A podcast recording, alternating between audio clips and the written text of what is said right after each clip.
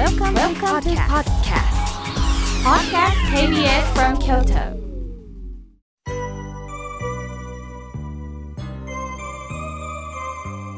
さあここからはたくさんのお便りいただきましたのでまず紹介したい方私はとっても大きな封筒でキラキラ光るカードがまず送られてきたんですね。鳥がさえずり奥ではえスキーをしてるとっても綺麗なカードなんです。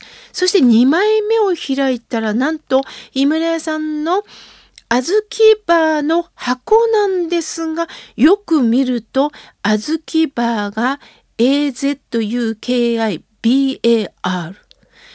英語なんです。ん？と裏を見るとそれをカードにしてくれてるんですね。なんとアメリカのテキサス州から和江さんからお手紙をいただきました。妙慶さん、はじめまして。私はアメリカのテキサス州のヒューストンに住んでいる和江です。いつもポッドキャストで心が笑顔になるラジオを拝聴させていただいております。妙慶さんの優しいお声と素晴らしいお言葉に癒されております。特に自分が悩み事がある時は何度も聞いていると妙慶さんに背中を押していただいている感じになり一歩踏み出すことができます。リスナー歴はとっても長いのですがずっととずっとお礼と感謝の気持ちを伝えたくお手紙を書きました。字も汚いし日本語も変だしと思っているので勇気を持ってエアメールを送ります。世界中に住んでいるたくさんの日本人が妙慶さんに救われていると思います。心が笑顔になるラジオずっと続けてください。本当にありがとうございます。2023年、妙慶さんにとって素晴らしい年でありますように。そして、あずきバーのカードを作ってくださってるんですが、その裏には素敵なまた文字を書いてくださってるんですね。こちらは暖かい時は40度以上になります。ですから我が家の冷蔵庫には近くの日系スーパーで売ってる井村屋さんの小豆バーが一年中切らさず入っています。夏は一日2本も食べちゃうんですよ。小豆バーの甘さと妙慶さんの声に疲れもすっきり取れますとのことです。なんと肉演出なんでしょう。まさか小豆バーの箱をカードにしてくださるなんてもう感動です。またずっと聞いてくださってたんだけど今こうして改めて送ってくださったんですね。それがお年賀でもなければ初中見舞いでもなければクリスマスカードでもなければ今の時期に今だから思い立って送ってくださったんですね。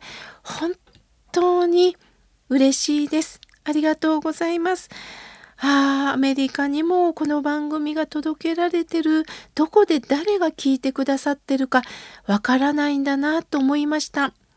もちろんこれからスタッフと、そしてあの、井村屋さんにもすぐこの後私は連絡いたしまして、スタッフと共にですね、あの、連絡いたしまして、お手紙を見てもらおうと思います。本当にありがとうございます。これからもよろしくお願いいたします。さあ、続いての方です。ラジオネーム、木村屋のさえこさん。井村屋じゃなくて木村屋のさえこさんなんですね。ありがとうございます。花はニンニクみたい。他はある程度整ってる自覚のある99%農業女子29歳ラジオネーム木村屋のさえこですとのことです。私は国語はむちゃくちゃやったのに大学は理系の農学部に就職しました。妙慶さんは客観的に見ておかしいことを通したことありますか？とのことです。あ面白い質問ですね。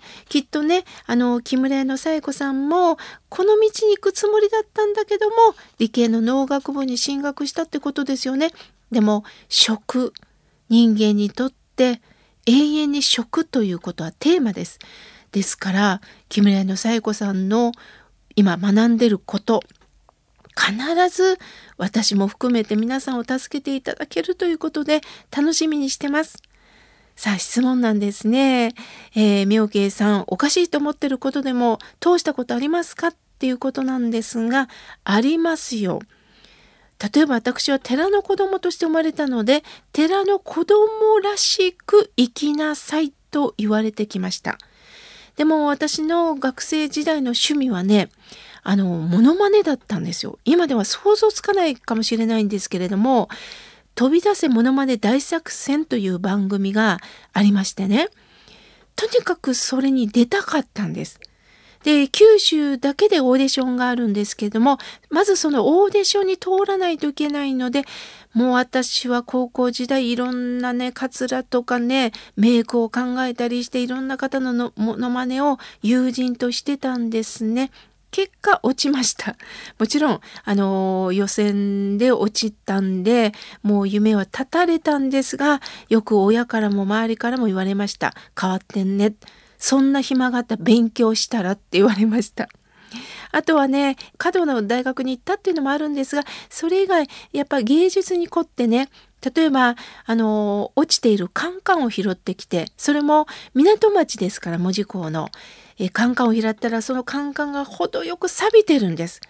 もうこれに味わうか味わいをあり感じましてね錆びたカンカンをとにかく拾ってきてそれをアートにして展示会をしたらやはり親をはじめ「あんた変わってるね」それが何が楽しいのかと言われました。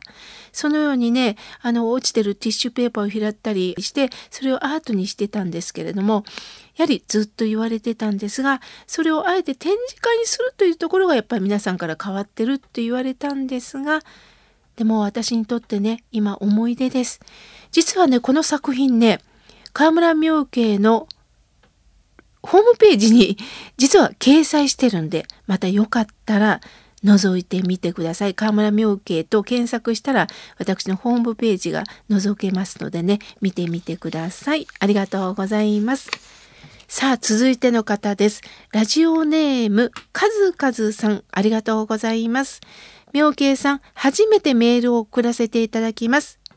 去年までフルタイムで働いていて、10分ぐらいしか聞けなかったんですが、パートになり、聞ける日が増えました。嬉しいです。拝聴しております。妙慶さんの声と法は聞き入っています。これからもメモを取りながら勉強させていただきます。春になり、心も体も笑顔になりたいです。桜は今年は早いらしいね。春よ来い来いとのことです。本当そうですよね。不思議さっきまで寒かったんですけどね。でも徐々に徐々に温度が上がってきてあっという間に桜が咲くんですよね。もうちょっとじわじわ咲いてほしいと思うんですがでも咲きたい時に咲ける時に咲かせてもらうということなんですよね。待ち遠しいですよね。カズカズさん初めてメールをくださったそれもパートになったことによって聞ける時間が取れたんですよね。これからもどうぞよろしくお願いいたします。さあ続いての方です。まどかさんありがとうございます。スタッフの皆さん、そしてみょうけいさんおはようございます。いつもためになる放送を本当にありがとうございます。ずっしり重い私の心の荷物が妙慶さんの番組を聞き終えると軽くなります。また、馴染みのラジオネームの皆さんのお便りを聞くことでお顔も知らないのにお友達仲間みたいな気がいたします。親御さんを介護されてる人ご家族のことや仕事のことで悩んでる人私も一緒やわーと親近感を覚えます。皆さん何かしら心を痛めておられるんですね。お疲れ様です。いつか妙慶さんを囲んでリスナーさんのミーティングがあればいいなぁと夢見ております。どうぞよろしくお願いいたしますとのことです。ああ、なるほどね。ミーティングですね。あのしばらく私もねまだコロナ禍は続くと思っておりますので控えておりましてまあ今はねあの文化センターの方はあとリモートでね法話あとはあのレストランで法話会をこの4月8日もさせていただくんですけれども今まどかさんのテーマもういいなと思いました。リスナーさんの皆さん集めてのミーティング会ですね。いつか公開録音はしたいなとスタッフと言ってるんですが別になんかこうみんなで囲んでミーティングっていうのも面白いですよね。ちょっとあのスタッフの皆さんと提案してみますね。ありがとうございます。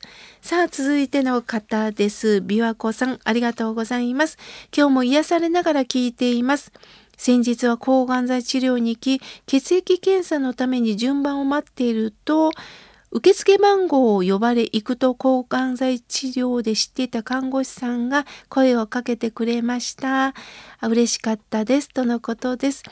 本当に治療する中でどれだけ待合室では不安でしょうね。医師からやっぱりこうだよいやいや良くなったよっていうふうにねどう反応が出るかというのはどれだけ不安だと思います。その中いろんな人にスタッフさんに声をかけてもらいながら私は生きてるという実感をね持っていただきこうして心が笑顔になるラジオにもお便りをくださるもう皆さんが気にかけてくださっているんですよね。これからもどうか経過を教えてくださいね。ありがとうございます。さあ続いての方です。ラジオネームひろみさん。なんとひろみさんからはホットケーキの作り方をかわいいイラストに描いて送ってくれました。なんとこれものすごく時間かかったんじゃないですか。卵を割るところから、そして泡立て器で卵を溶きほぐす、牛乳を入れる、ホットケーキの粉を入れる、いやありがとうございます。もう早速前もね、いろいろとあの作り方を教えていただいたんで私全部参考にしてるんです。それをまたね、動画で見せれたらいいんですけれども、あのまた報告をさせていただきます。ひろみさん本当にありがとうございます。さあ、続いての方です。えー、河野笑顔さん、ありがとうございます。妙慶さん、このラジオって心が和みますよね。いつも何か私なりにメールを送ろうと思うのですが、なかなかできずに今日やっと送れました。妙慶さんのいいお言葉を頂戴するこの番組って本当に素敵ですよね。聞いていると綺麗な風が一緒に吹いてくるような気がいたします。悩み事もいろいろとあるんですけれども、この番組を聞くだけで勇気が出たり明るい光をいただきます。妙慶さん、これからもよろしくお願いします。運が上がるにはどうしたらいいんですか？何でもない。私はいつもやはり笑う笑顔だと思っております。まだまだたくさんのメッセージをいただきましたが、来週紹介させていただきます。